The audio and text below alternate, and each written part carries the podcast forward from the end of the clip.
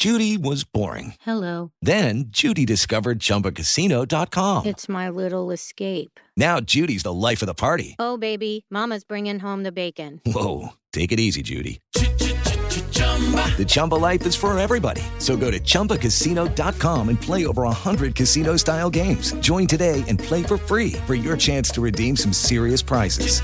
chumba ChumbaCasino.com. No purchase necessary. Void where prohibited by law. 18 plus terms and conditions apply. See website for details. Agora na Jovem Pan, Sociedade Digital. Sociedade Digital. Com Carlos Aros e André Miceli. No programa de hoje, vamos falar sobre o mercado de tecnologia e a presença de mulheres. Cada vez mais as empresas buscam atrair mulheres para as posições tecnológicas dentro das empresas. E existe um desafio importante, que é, primeiro, atraí-las para essas áreas, mas há um outro fator, o fator cultural. Como fazer para que as empresas mudem para abrir mais espaço para mulheres em todas as posições, cargos de liderança e nas áreas técnicas efetivamente. O André Miceli vai trazer para a gente um papo muito legal com um gigante da tecnologia direto do MIT nos Estados Unidos. E a gente vai falar sobre este último ano do ponto de vista da conexão e da tecnologia. Uma reportagem da Camila Yunes sobre a pesquisa que monitora a nossa conexão, a nossa vida digital aqui no Brasil. Vamos começar então pelos Estados Unidos. O André Miceli conversou com o professor do MIT, um desenvolvedor um cara que tem uma importância muito, muito grande no mercado de tecnologia e a referência. E ele vai contar pra gente quem é essa figura. Diga lá, André. Pois é, Aros, eu conversei com o professor Hal Abenson. O professor Hal Abenson é um professor de 73 anos que há mais de 40 dá aula no MIT. Ele é, é um dos pais da linguagem Logo, que foi criada para o Apple II, uma linguagem considerada uma linguagem de iniciação desse processo das pessoas programarem em casa, uma, uma linguagem determinante, inclusive para a própria criação do conceito de ciência da computação, da ideia de que as pessoas vão fazer programas através de interfaces gráficas e não só uh, usando cartões perfurados, que era o status quo naquele momento. O professor Hal Abenson desenvolveu há mais ou menos 6, 7 anos, patrocinado pela Alphabet, dona do Google, um, o App Inventor. O App Inventor é uma linguagem no code ou low code, aquelas linguagens onde a gente precisa programar muito pouco, e essa linguagem tem sido fundamental para colocar muita gente no mercado, muita gente implementando, desenvolvendo as suas ideias. O App Inventor é uma linguagem usada por milhares de pessoas no mundo inteiro, muitas delas não técnicas. E através dessa solução é possível gerar aplicativos para celular. Então, se você tem uma boa ideia na cabeça, você pode usar o App Inventor para tentar tirar essa ideia do papel. Ele falou sobre o futuro da tecnologia, o futuro do App Inventor, como o Brasil pode se beneficiar dessa solução e como as pessoas no geral vão usar a tecnologia nas suas vidas, no seu dia a dia. É uma conversa absolutamente encantadora com alguém que ajudou a construir o mundo da tecnologia. O André Miceli trazendo muita coisa legal direto dos Estados Unidos. Na semana que vem a gente vai fazer um apanhado dessa viagem do André lá pelo MIT. Ele acompanhou o Entec, a gente mostrou aqui na semana passada, e vamos voltar a falar sobre isso daqui a pouquinho, porque o evento discutiu inteligência artificial e várias aplicações, né? Nós vamos voltar a falar sobre isso hoje, e aí na semana que vem os highlights, os principais tópicos dessa, é, dessa conferência que o MIT é, realiza, que é o MTech.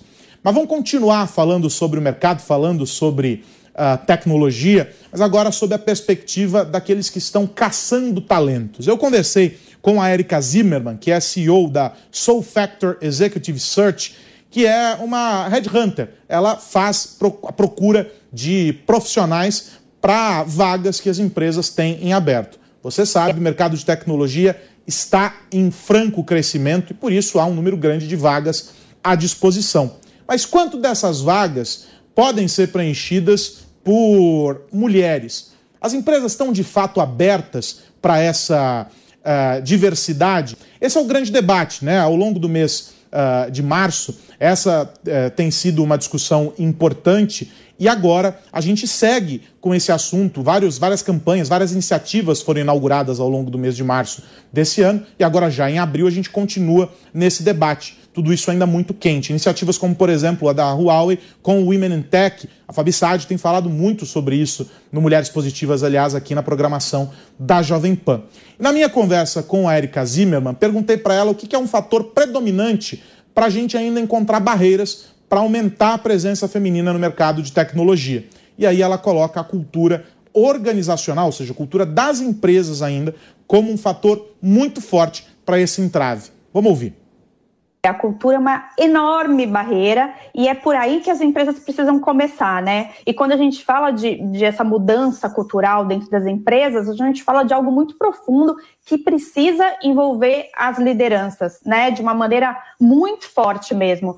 Não basta diversidade, né, simplesmente ali cumprir a cota, é, colocar ali mais mulheres, mais pessoas com deficiência, enfim, é, colocá-las para dentro da empresa não basta. Por quê? Porque a gente precisa sustentar essas pessoas lá dentro. E para isso a gente precisa de práticas e políticas de inclusão. Essas pessoas não só precisam estar lá, mas elas precisam se sentir parte do grupo. Elas precisam olhar as lideranças, se espelhar nessas lideranças, sentirem que elas podem chegar lá. Por isso que é algo muito mais complexo do que simplesmente a contratação. Ela vai muito além. Às vezes, eu trabalho com muitas empresas digitais, eu tenho clientes que me pedem olha, Érica, vamos, vamos abrir espaço para mais mulheres candidatas, né? Me ofereça pelo menos 50% a 50% ali. Só que o que acontece quando a gente vai procurar essas mulheres, principalmente em posições relacionadas com tecnologia, a gente não encontra. E eu acho que essas questões culturais, elas vão além da empresa, elas são um reflexo da nossa sociedade,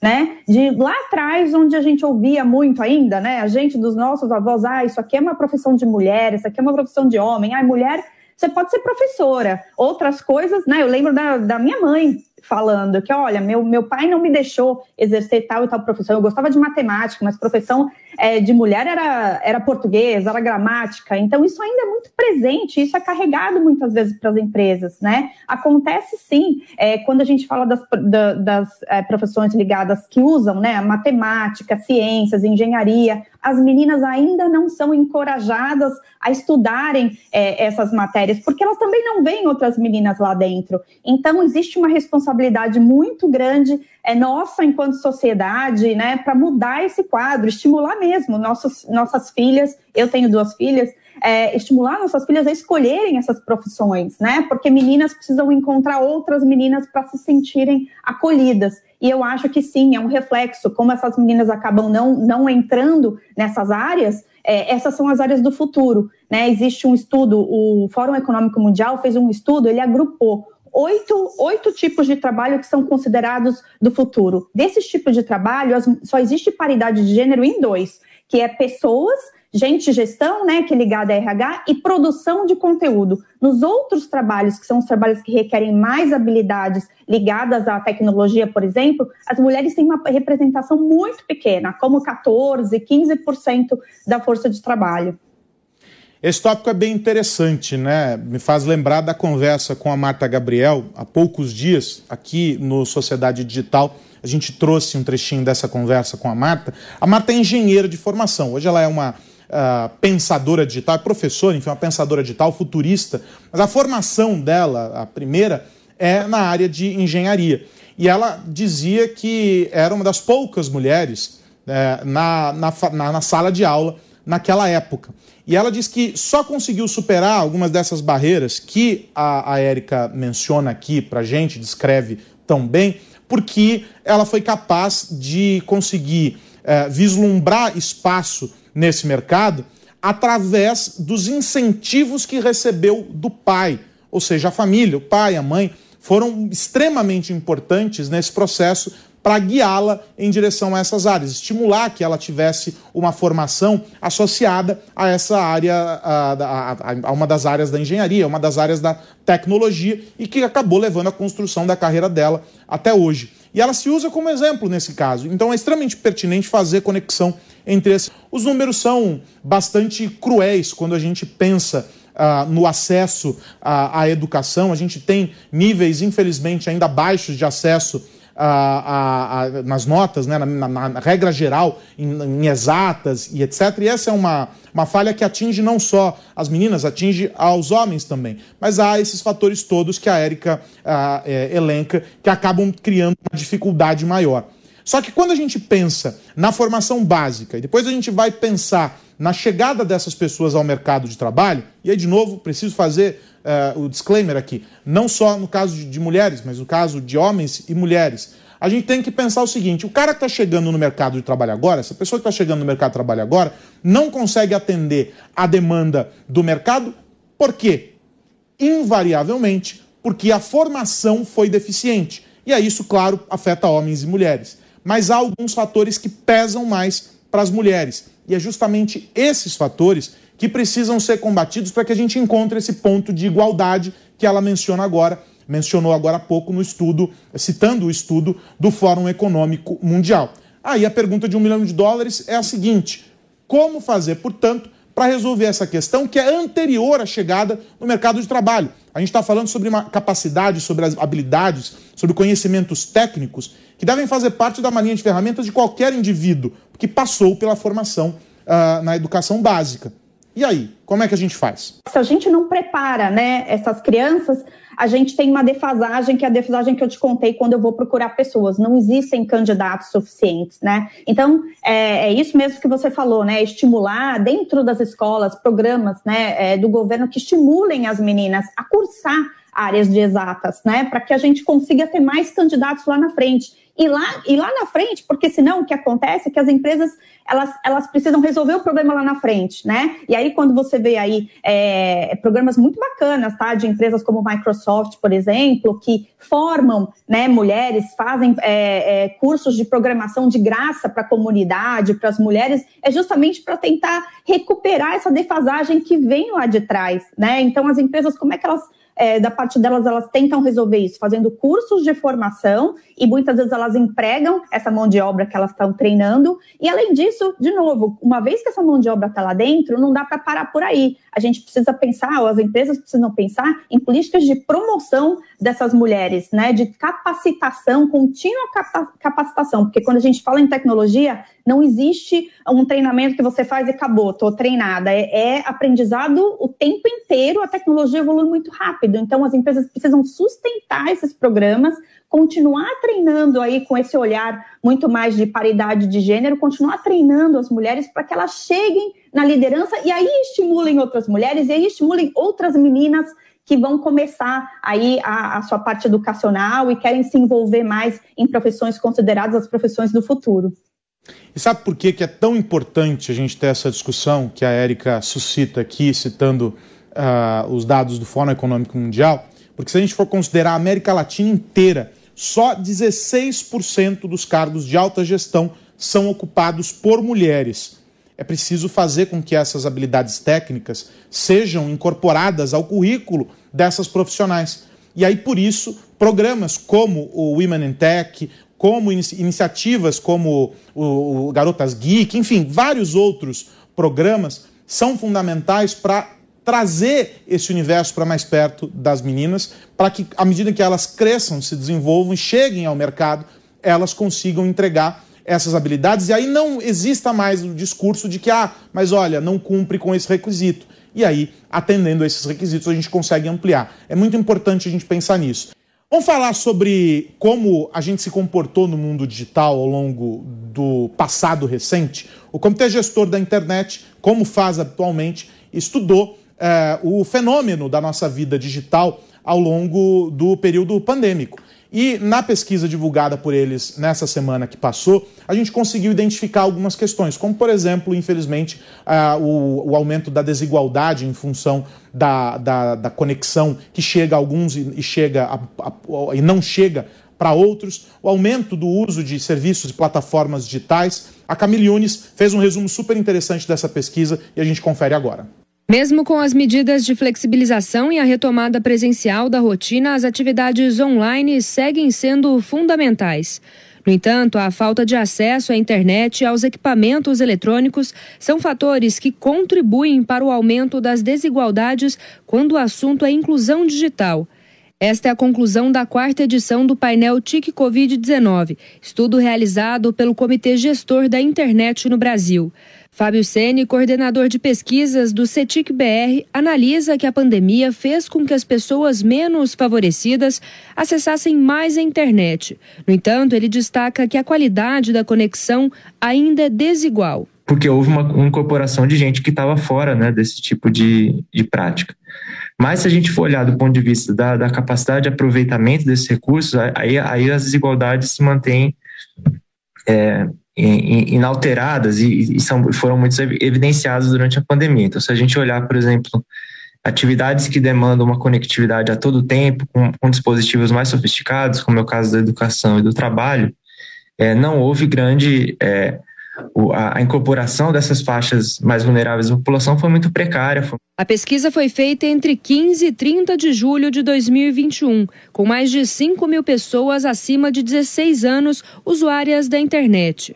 Os dados revelaram mais de 60 indicadores sobre atividades online na pandemia. Com relação ao teletrabalho, 38% dos entrevistados atuaram remotamente. Quando a pesquisa foi feita, 23% já estavam voltando ao trabalho, período que coincide com o andamento da vacinação e adoção das medidas de flexibilização.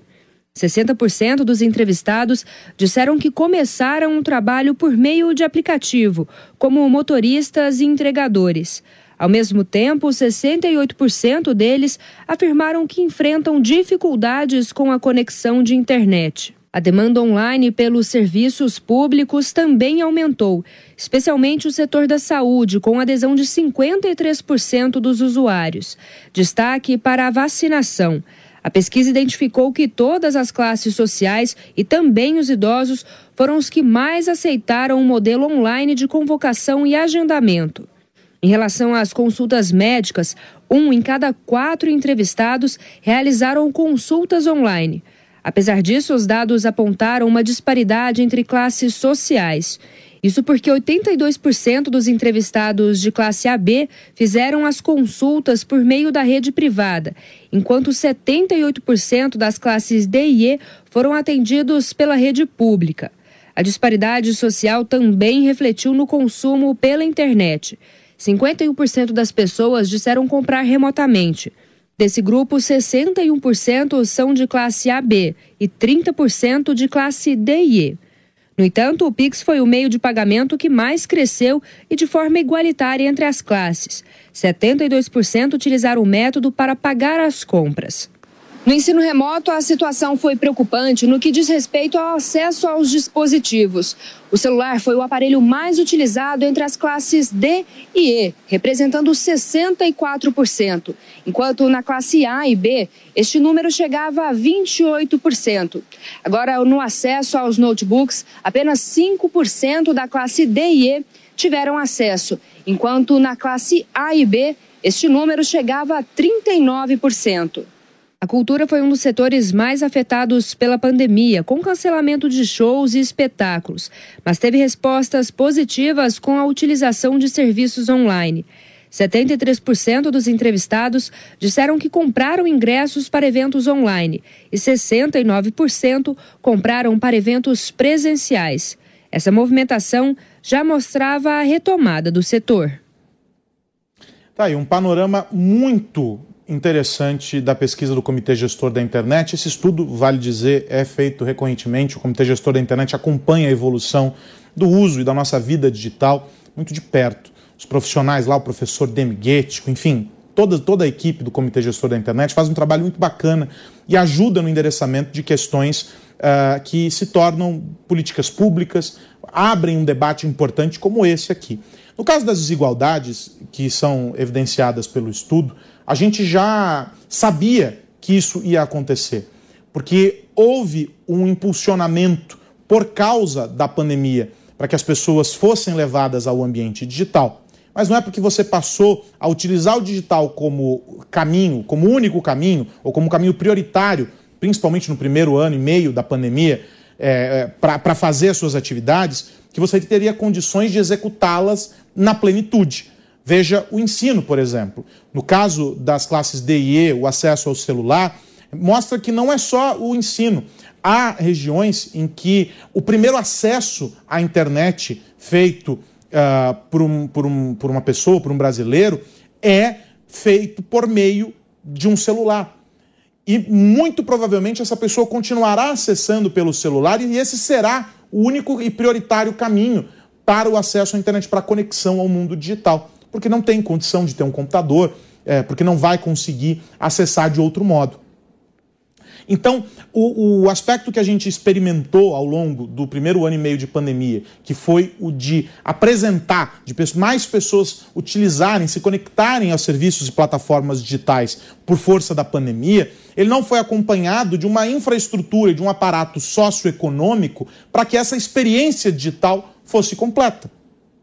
O que falta, portanto, é o desenvolvimento de uma melhora da condição de vida dessas pessoas para que elas possam é, vivenciar isso na plenitude. Daí é, é, a questão que se coloca. A gente digitalizou, mas a gente digitalizou de que maneira? Nós conseguimos avançar bastante no último ano com diversas políticas que o governo federal conseguiu é, colocar na fila. O ministro Marcos Pontes esteve aqui, inclusive, no Direto ao Ponto, na época em que ele ainda era ministro da Comunicação também, antes da divisão, e, e o ministro Fábio Faria assumisse as comunicações, e o ministro Fábio Faria deu continuidade a isso, em áreas que estavam completamente desconectadas, unidades básicas de saúde que sequer tinham acesso à internet. Imagine você no meio de uma pandemia, nós não tínhamos informações sobre algumas é, regiões porque aquelas unidades básicas de saúde não estavam conectadas à internet.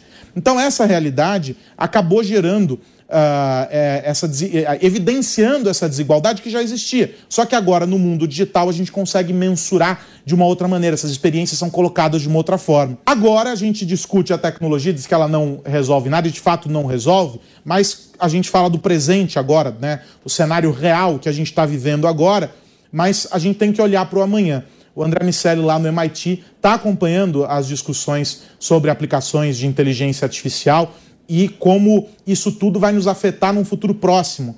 Talvez já seja até o presente. Enfim, é uma discussão importante. Diga, André Miceli.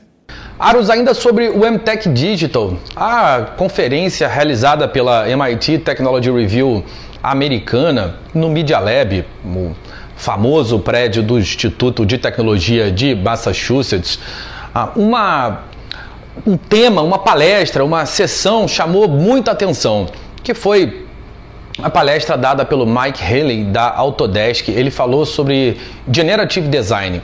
A ideia do design generativo é usar algoritmos de inteligência artificial para finalizar soluções que o homem iniciou. O que é isso, Aros? Ah, ele deu exemplos como uma válvula, uma peça de motor, uma turbina, que a gente tem um projeto inicial e um objetivo. A gente tem um plano para aquele elemento que foi construído. Depois, dado o input do que aquele objeto deve fazer, os algoritmos de inteligência artificial trabalham buscando o melhor desenho, a melhor forma para que aquele equipamento trabalhe de forma otimizada, trabalhe da melhor forma possível. É muito interessante ver a parceria, a, o trabalho conjunto entre humanos e máquinas, onde a gente cria os elementos iniciais e gera as demandas e depois coloca o computador para trabalhar a nosso favor, gerando soluções absolutamente não óbvias. Os designs generativos que ele apresentou são absolutamente fantásticos. Essa certamente é uma tecnologia que vai mudar muito da nossa vida, porque vai ajudar as empresas a criarem soluções mais rapidamente. E essas soluções vão chegar no mercado de forma mais barata, quando muitas empresas puderem usar esses algoritmos para gerar as suas soluções e não depender simplesmente de mão de obra extremamente treinada e de um ciclo de testes que normalmente é muito longo e caro, essas soluções vão começar a ser produzidas numa quantidade muito maior. E naturalmente aumentando a oferta a gente vai ver o preço diminuir. Bom para toda a sociedade. É muito legal ah, olhar os exemplos que o Mike Haley trouxe. E muito legal também ver que a gente está realmente encontrando aplicações práticas para inteligência artificial na nossa vida em diversos campos, nos elementos uh, mais abstratos até aqueles, uh, aquelas soluções mais pragmáticas. É muito importante que de fato a gente troque um pouco, a gente evolua, suba uns degraus nessa escada daquele período de especulação das vantagens da inteligência artificial, agora para implementação. E sem dúvida nenhuma, o design generativo é uma tendência que vai se mostrando cada vez mais real. Vale a pena dar uma olhada na palestra uh, do Rei Leiaros.